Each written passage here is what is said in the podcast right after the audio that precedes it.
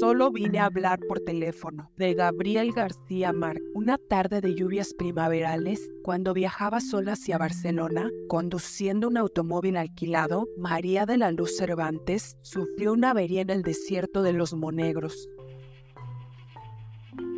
Era una mexicana de 27 años, bonita y seria, que años antes había tenido un cierto nombre como actriz de variedades. Estaba casada con un presdigitador de salón, con quien iba a reunirse aquel día después de visitar a unos parientes en Zaragoza. Al cabo de una hora de señas desesperadas a los automóviles que pasaban raudos en la tormenta, el conductor de un autobús destartalado se compadeció de ella Le advirtió, eso sí, que no iba muy lejos. No importa, dijo María. Lo único que necesito es un teléfono. Era cierto, y solo lo necesitaba para prevenir a su marido de que no llegaría antes de las 7 de la noche. Parecía un pajarito ensopado, con un abrigo de estudiante y los zapatos de playa en abril, y estaba tan aturdida por el percance que olvidó llevarse las llaves del automóvil. Una mujer que viajaba junto al conductor, de aspecto militar pero de maneras dulces, le dio una toalla y una manta, y le hizo un sitio a su lado. Después de secarse a medias, María se sentó, se envolvió en la manta y trató de encender un cigarrillo. Pero los fósforos estaban mojados. La vecina del asiento le dio fuego y le pidió un cigarrillo de los pocos que quedaban secos. Mientras fumaban, María se dio a las ansias de desahogarse y su voz resonó más que la lluvia y el traqueteo del autobús. La mujer le interrumpió con el índice en los labios. Están dormidas, murmuró. María miró por encima del hombro y vio que el autobús estaba ocupado por mujeres de edades inciertas y condiciones distintas, que dormían arropadas con mantas iguales a la suya. Contagiada por su placidez, María se enroscó en el asiento y se abandonó al rumor de la lluvia. Cuando despertó era de noche y el aguacero se había disuelto en el sereno helado tenía la menor idea de cuánto tiempo había dormido, ni en qué lugar del mundo se encontraba. Su vecina de asiento tenía una actitud de alerta. ¿Dónde estamos? le preguntó María. Hemos llegado, contestó la mujer.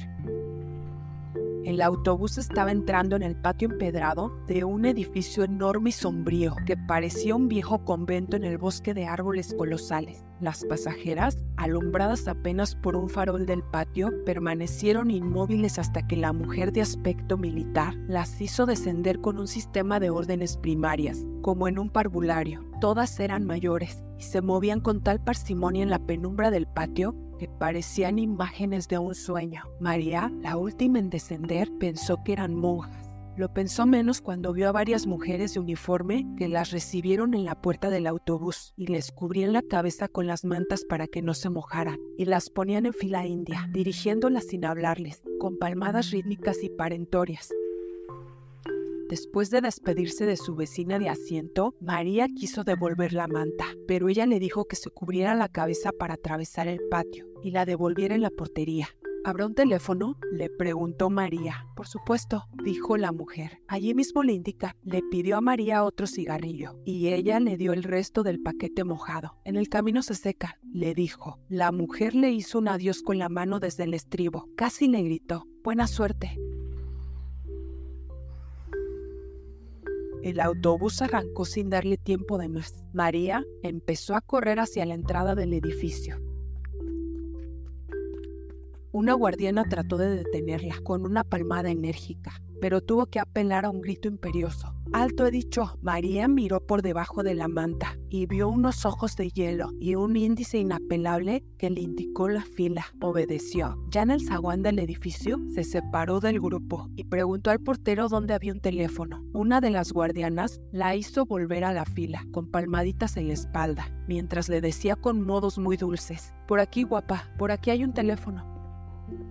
María siguió con las otras mujeres por un corredor tenebroso y al final entró en un dormitorio colectivo donde las guardianas recogieron las cobijas y empezaron a repartir las camas. Una mujer distinta, que a María le pareció más humana y de jerarquía más alta, recorrió la fila comparando una lista con los nombres que las recién llegadas tenían escritos en un cartón cosido en el corpiño. Cuando llegó frente a María, se sorprendió de que no llevara su identificación que yo solo vine a hablar por teléfono, le dijo María. Le explicó a toda prisa que su automóvil se había descompuesto en la carretera. El marido, que era mago de fiestas, estaba esperándole en Barcelona para cumplir tres compromisos hasta la medianoche. Quería avisarle que no estaba tiempo para acompañarlo. Iban a ser las siete. Él debía salir de la casa dentro de diez minutos y ella temía que cancelara todo por su demora. La guardiana pareció escucharla con atención. ¿Cómo te llamas? le preguntó. María le dijo su nombre con un suspiro de alivio, pero la mujer no lo encontró después de repasar la lista varias veces. Se lo preguntó alarmada la guardiana y esta, sin nada que decir, se encogió de hombros. Es que yo solo vine a hablar por teléfono, dijo María. De acuerdo, maja, le dijo la superiora, llevándola a su cama con una dulzura demasiado ostensible para ser real. Si te portas bien podrás hablar por teléfono con quien quieras, pero ahora no, mañana. Algo sucedió entonces en la mente de María que le hizo entender por qué las mujeres del autobús se movían como en el fondo de un acuario. En realidad, estaban apaciguadas con sedantes, y aquel palacio en sombras, con gruesos muros de cantería y escaleras heladas, era en realidad un hospital de enfermas mentales. Asustada, escapó corriendo del dormitorio y antes de llegar al portón, una guardiana gigantesca con un mameluco de mecánico la atrapó de un zarpazo y la inmovilizó en el suelo con una llave maestra. María la miró de través, paralizada por el terror. Por el amor de Dios, dijo, le juro por mi madre muerta que solo vine a hablar por teléfono. Le bastó con verle la cara para saber que no había súplica posible ante aquella energúmena de mameluco a quien llamaban Herculina por su fuerza descomunal. Era la encargada de los casos difíciles, y dos reclusas habían muerto estranguladas con su brazo de oso polar, adiestrado en el arte de matar por descuido. El primer caso se resolvió como un accidente comprobado. El segundo fue menos claro, y Herculina fue amonestada y advertida de que la próxima vez sería investigada a fondo. La versión corriente era que aquella oveja descarriada de una familia de apellidos grandes tenía una turbia carrera de accidentes dudosos varios manicomios de España. Para que María durmiera la primera noche, tuvieron que inyectarle un somnífero. Antes del amanecer, cuando la despertaron las ansias de fumar, estaba amarrada por las muñecas y los tobillos en las barras de la cama. Nadie acudió a sus gritos. Por la mañana, mientras el marido no encontraba en Barcelona ninguna pista de su paradero, tuvieron que llevarla a la enfermería, pues la encontraron sin sentido en un pantano de sus propias miserias. No supo cuánto tiempo había pasado cuando volvió en sí, pero entonces el mundo era un remanso de amor y estaba frente a su cama un anciano monumental, con una andadura de plantígrado y una sonrisa sedante, que con dos pases maestros le devolvió la dicha de vivir. Era el director del sanatorio. Antes de decirle nada, sin saludarlo siquiera, María le pidió un cigarrillo. Él se lo dio encendido y le regaló el paquete casi lleno. María no pudo reprimir el llanto. Aprovecha ahora para llorar cuanto quieras le dijo el médico con una voz adormecedora. No hay mejor remedio que las lágrimas. María se desahogó sin pudor como nunca logró hacerlo con sus amantes casuales en los tedios después del amor. Mientras la oía, el médico la peinaba con los dedos, le arreglaba la almohada para que respirara mejor, la guiaba por el laberinto de su incertidumbre con una sabiduría y una dulzura que ella no había soñado jamás. Era, por primera vez en su vida, el prodigio de ser comprendida por un hombre que la escuchaba con toda el alma, sin esperar la recompensa de acostarse con ella. Al cabo de una hora larga, desahogada a fondo, le pidió autorización para hablarle por teléfono a su marido. It's Kaylee Cuoco for Priceline. Ready to go to your happy place for a happy price? Well, why didn't you say so? Just download the Priceline app right now and save up to 60% on hotels. So, whether it's Cousin Kevin's Kazoo concert in Kansas City, go Kevin, or Becky's Bachelorette Bash in Bermuda, you never have to miss a trip ever again. So, download the Priceline app today. Your savings are waiting. Go to your happy place for a happy price. Go to your happy price, Priceline. El médico se incorporó con toda la majestad de su rango. Todavía no, reina, le dijo, dándole en la mejilla la palmadita más tierna que había sentido nunca. Todo se hará su tiempo. Le hizo desde la puerta una bendición episcopal y desapareció para siempre. Confía en mí, le dijo Esa misma tarde, María fue inscrita en el asilo con un número de serie y con un comentario superficial sobre el enigma de su procedencia y las dudas sobre su identidad. Al margen quedó una calificación escrita del puño y la letra del director, agitada. Tal como María lo había previsto, el marido salió de su modesto apartamento del barrio de Horta con media hora de retraso para cumplir los tres compromisos. Era la primera vez que ella no llegaba a tiempo en casi dos años de una unión libre bien concertada, y él entendió el retraso por la ferocidad de las lluvias que asolaron la provincia aquel fin de semana. Antes de salir, dejó un mensaje clavado en la puerta con el itinerario de la noche. En la primera fiesta, con todos los niños disfrazados de canguro, prescindió del truco estelar de los peces invisibles, porque no podía hacerlo sin la ayuda de ella. El segundo compromiso era en casa de una anciana de 93 años, una silla de ruedas, que se preciaba de haber celebrado cada uno de sus últimos 30 cumpleaños con un mago distinto. Él estaba tan contrariado con la demora de María que no pudo concentrarse en las suertes más simples. El tercer compromiso era el de todas las noches en un café concierto de las Ramblas, donde actuó sin inspiración para un grupo de turistas franceses que no pudieron creer lo que veía porque se negaban a creer en la magia. Después de cada representación, llamó por teléfono a su casa y esperó sin ilusiones a que María contestara. En la última, ya no pudo reprimir la inquietud de que algo malo había ocurrido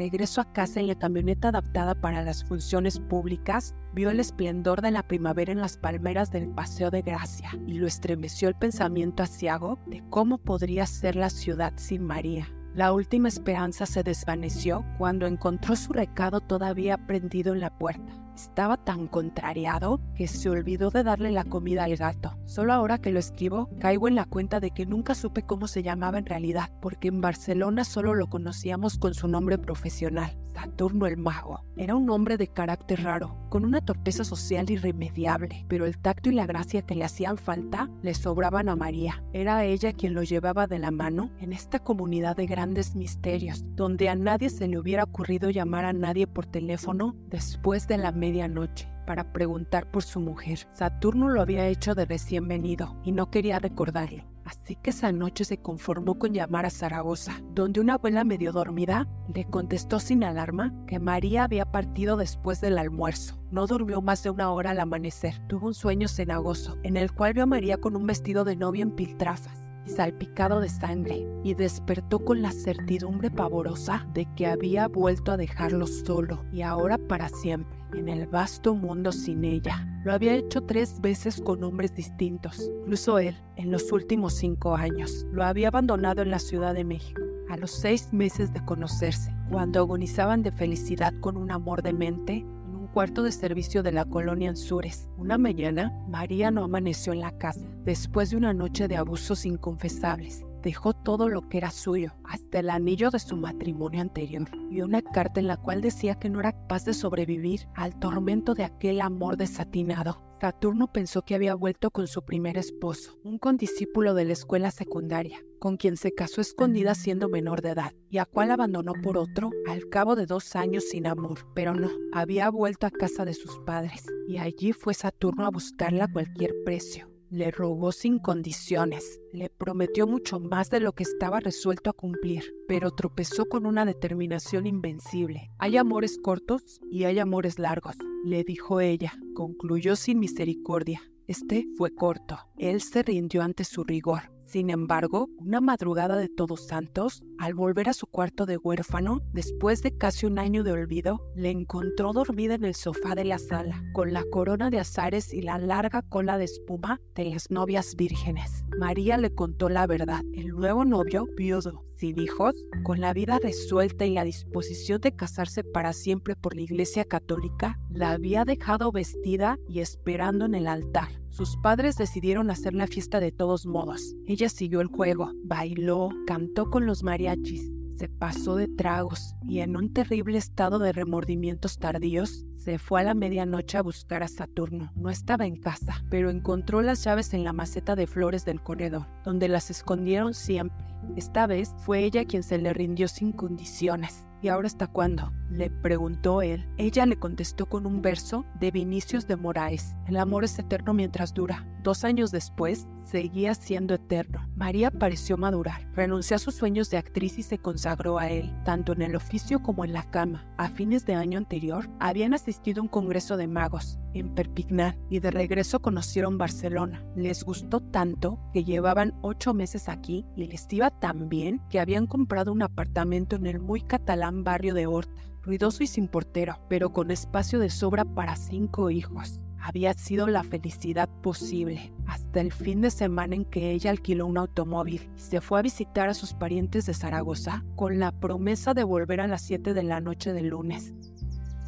Al amanecer del jueves todavía no había dado señales de vida. El lunes de la semana siguiente, la compañía de seguros del automóvil alquilado llamó por teléfono a la casa para preguntar por María. No sé nada, dijo Saturno. Búsquenla en Zaragoza colgó. Una semana después, un policía civil fue a la casa con la noticia de que habían hallado el automóvil en los puros huesos, en un atajo cerca de Cádiz, a 900 kilómetros del lugar en que María lo abandonó. El agente quería saber si ella tenía más detalles del robo. Saturno estaba dándole de comer al gato y apenas si lo miró para decirle sin más vueltas que no perdieran el tiempo pues su mujer se había fugado de la casa y él no sabía con quién ni para dónde. Era tal su convicción que la gente se sintió incómodo y le pidió perdón por sus preguntas. Caso se declaró cerrado. El recelo de que María pudiera irse otra vez había saltado a Saturno por Pascua Florida en Cadaqués, a donde Rosa Regas los había invitado a navegar a vela. Estábamos en el Maritim, el populoso y sórdido bar de la Gouche Divine, en el crepúsculo del franquismo, alrededor de una de aquellas mesas de hierro, con sillas de hierro, donde solo cabíamos seis a duras penas, nos sentábamos veinte. Después de agotar la segunda cajetilla de cigarrillos de la jornada, María se encontró sin fósforos, un brazo escuálido de vellos viriles, con una esclava de bronce romano, se abrió paso entre el tumulto de la mesa y le dio fuego. Ella lo agradeció sin mirar a quién, pero Saturno el mago lo vio. Era un adolescente oso y lampiño, de una palidez de muerto y una cola de caballo muy negra que le daba la cintura. Los cristales del bar soportaban apenas la furia de la tramontana de primavera, pero él iba vestido con una especie de pijama callejero, de algodón crudo y unas abarcas de labrador. No volvieron a verlo hasta finales de otoño, en un hostal de mariscos de la Barceloneta, con el mismo conjunto de zaraza ordinaria y una larga trenza en vez de la cola de caballo. Los saludó a ambos como a viejos amigos, y por el modo como besó a María y el modo como ella le correspondió, a Saturno lo fulminó la sospecha de que habían estado viéndose escondidas. Días después, encontró por casualidad un nombre nuevo y un número de teléfono escritos por María en el directorio doméstico y la inclemente lucidez de los celos le reveló de quién era. El prontuario social del intruso acabó de rematarlo. 22 años, hijo único de ricos, decorador de vitrinas de moda, con una fama fácil de bisexual y un prestigio bien fundado como consolador de alquiler de señoras casadas pero logró sobreponerse hasta la noche en que María no volvió a casa. Entonces empezó a llamarlo por teléfono todos los días, primero cada dos o tres horas, desde las 6 de la mañana hasta la madrugada siguiente y después cada vez que encontraba un teléfono a la mano. El hecho de que nadie contestara aumentaba su martirio. Al cuarto día le contestó una andaluza que solo iba a hacer la limpieza. El señorito se ha ido, le dijo con suficiente vaguedad para enloquecerlo. Saturno no resistió la tentación de preguntarle, por casualidad no estaba allí la señorita María. Aquí no vive ninguna María, le dijo la mujer. El señorito es soltero, ya lo sé, le dijo él. No vive, pero a veces va o no. La mujer se encabritó. ¿Pero quién coño habla ahí? Saturno colgó. La negativa de la mujer le pareció una confirmación más de lo que ya no era para él una sospecha, sino una certidumbre ardiente. Perdió el control. En los días siguientes llamó por orden alfabético a todos los conocidos de Barcelona. Nadie le dio razón, pero cada llamada le agravó la desdicha, porque sus delirios de celos eran ya célebres entre los trasnochadores impenitentes de la Gouche Divine y le contestaban con cualquier broma que lo hiciera sufrir. Solo entonces comprendió hasta qué punto estaba solo en aquella ciudad hermosa, lunática e impenetrable, en la que nunca sería feliz. Por la madrugada, después de dar de comer al gato, se apretó el corazón para no morir. Tomó la determinación de olvidar a María.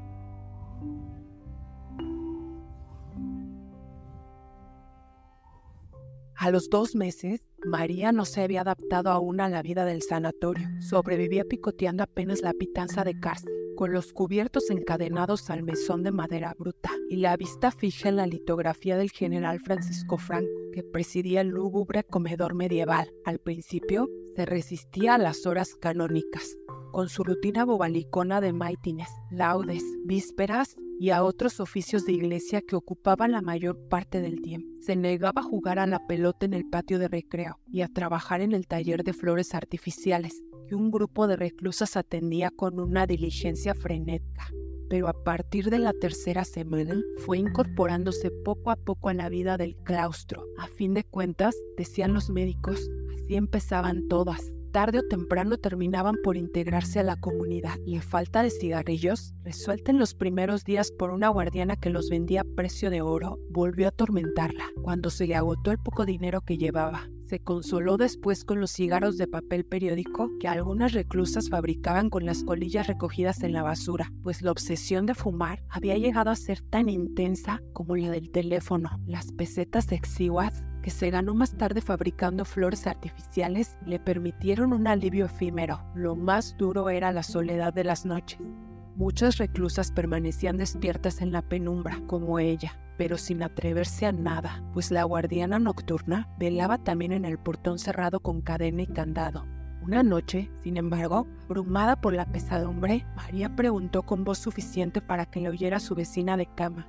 ¿Dónde estamos? La voz grave y lúcida de la vecina le contestó, en los profundos infiernos. Dicen que esta es tierra de moros, dijo otra voz distante que resonó en el ámbito del dormitorio. Y debe ser cierto, porque en verano, cuando hay luna, se oyen los perros ladrándole a la mar. Se oyó la cadena en las argollas como un ancla de galeón y la puerta se abrió. La cancerbera, el único ser que parecía vivo en el silencio instantáneo, empezó a pasearse de un extremo a otro del dormitorio. María se sobrecogió y solo ella sabía por qué. Desde su primera semana en el sanatorio, la vigilante nocturna le había propuesto sin rodeos que durmiera con ella en el cuarto de guardia. Empezó con un tono de negocio concreto trueque de amor por cigarrillos, por chocolates, por lo que fuera. Tendrás todo, le decía trémula. Serás la reina. Ante el rechazo de María, la guardiana cambió de método. Le dejaba papelitos de amor debajo de la almohada, en los bolsillos de la bata, en los sitios menos pensados. Eran mensajes de un apremio desgarrador, capaz de estremecer a las piedras. Hacía más de un mes que parecía resignada a la derrota la noche en que se promovió el incidente en el dormitorio. Cuando estuvo convencida de que todas las reclusas dormían, la guardiana se acercó a la cama de María y murmuró en su oído toda clase de obscenidades tiernas mientras le besaba la cara, el cuello tenso de terror, los brazos yertos, las piernas exhaustas. Por último, creyendo tal vez que la parálisis de María no era de miedo sino de complacencia, se atrevió a ir más lejos. María le soltó entonces un golpe con el revés de la mano, que la mandó contra la cama vecina. La guardiana se incorporó furibunda en medio del escándalo de las reclusas alborotadas. Hija de puta, gritó, nos pudriremos juntas en este chiquero hasta que te vuelvas loca por mí.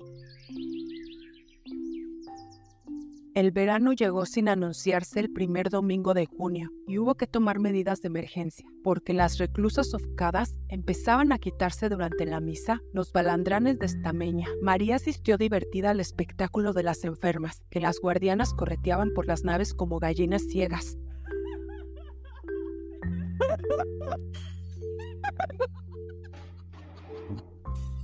En medio de la confusión, trató de protegerse de los golpes perdidos y sin saber cómo, se encontró sola en una oficina abandonada.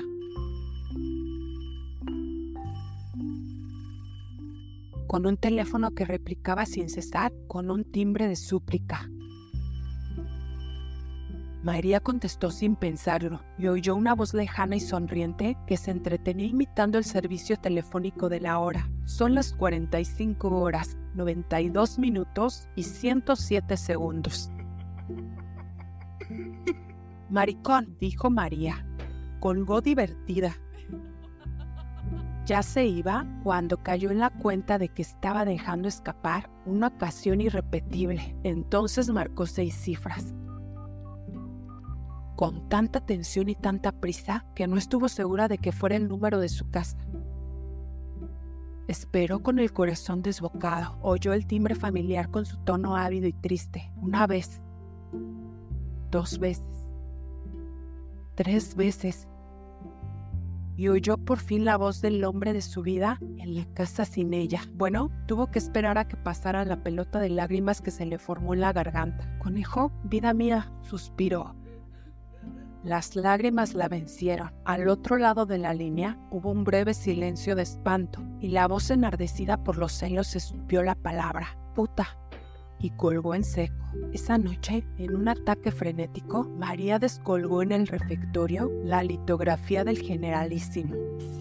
La arrojó con todas sus fuerzas contra el vitral del jardín y se derrumbó bañada en sangre. Aún le sobró rabia para enfrentarse a golpes con los guardianes que trataron de someterla, sin lograrlo hasta que vio a Arculina plantada en el vano de la puerta, con los brazos cruzados, mirándola. Se rindió. No obstante, la arrastraron hasta el pabellón de las locas furiosas. La aniquilaron con una manguera de agua helada y le inyectaron trementina en las piernas. Impedida para caminar por la inflamación provocada, María se dio cuenta de que no había nada en el mundo que no fuera capaz de hacer por escapar de aquel infierno. La semana siguiente, ya de regreso en el dormitorio común, se levantó en puntillas y tocó en la celda de la guardiana nocturna.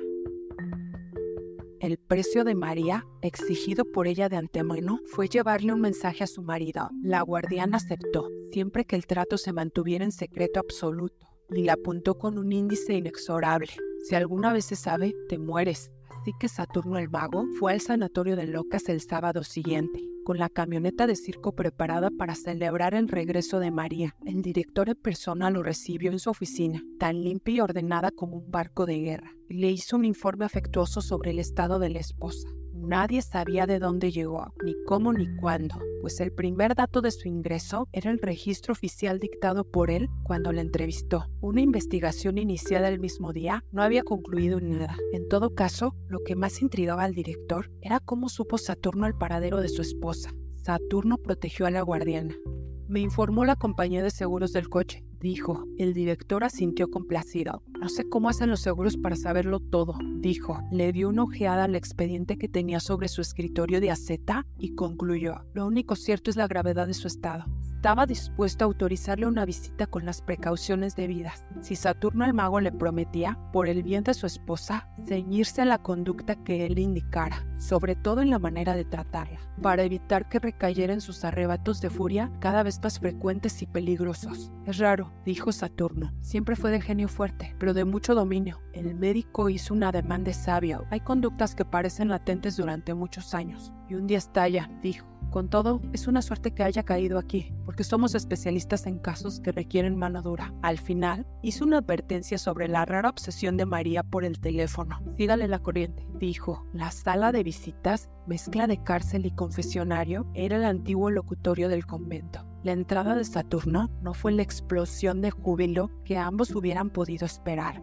María estaba de pie en el centro del salón, junto a una mesita con dos sillas y un florero sin flores. Era evidente que estaba lista para irse, con su lamentable abrigo color de fresa y unos zapatos sórdidos que le habían dado de caridad. En un rincón, casi invisible, estaba Herculina con los brazos cruzados. María no se movió al ver entrar al esposo, ni asomó emoción alguna en la cara todavía salpicada por los estragos del vitral. Se dieron un beso de rutina. ¿Cómo te sientes? Le preguntó él. Feliz de que al fin hayas venido, conejo, dijo ella. Esto ha sido la muerte. No tuvieron tiempo de sentarse. Ahogándose en lágrimas, María le contó las miserias del claustro, la barbarie de las guardianas, la comida de perros, las noches interminables sin cerrar los ojos por el terror. Ya no sé cuántos días llevo aquí, o meses, o años, pero sé que cada uno ha sido peor que el otro, dijo, y suspiró con el alma. Creo que nunca volveré a ser la misma. Ahora todo eso pasó, dijo él,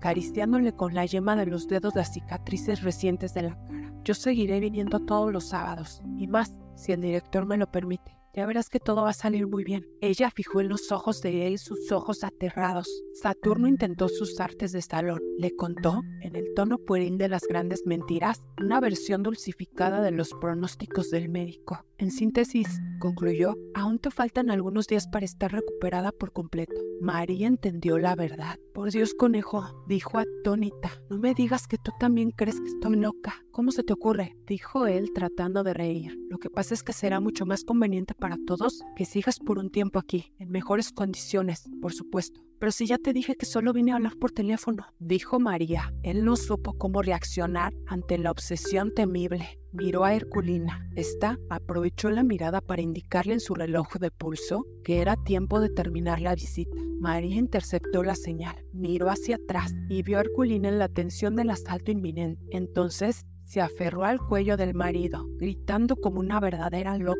Él se la quitó de encima con tanto amor como pudo y la dejó a merced de Herculina, que le saltó por la espalda. Sin darle tiempo para reaccionar, le aplicó una llave con la mano izquierda, le pasó el otro brazo de hierro alrededor del cuello y le gritó a Saturno el mago, váyase, Saturno huyó despavorido. Sin embargo, el sábado siguiente, ya repuesto del espanto de la visita, volvió al sanatorio con el gato vestido igual que él, la malla roja y amarilla del gran leotardo, el sombrero de copa y una capa de vuelta y media parecía para volar. Entró con la camioneta de feria hasta el patio del claustro y allí hizo una función prodigiosa de casi tres horas que las reclusas gozaron desde los balcones con gritos discordantes y ovaciones inoportunas. Estaban todas, menos María, que no solo se negó a recibir al marido, sino inclusive a verlo desde los balcones. Saturno se sintió herido de muerte.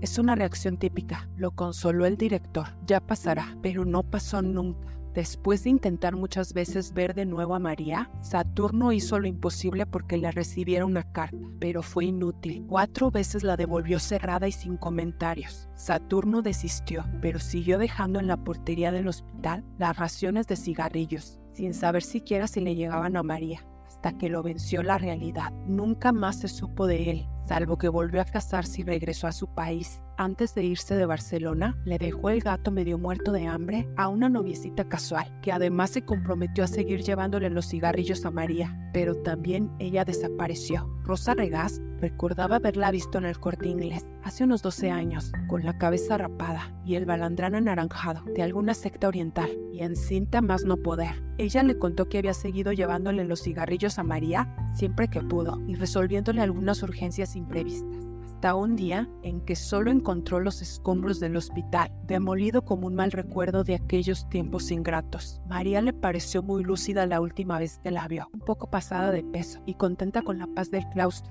Ese día le llevó también el gato, porque ya se le había acabado el dinero que Saturno le dejó para darle de comer.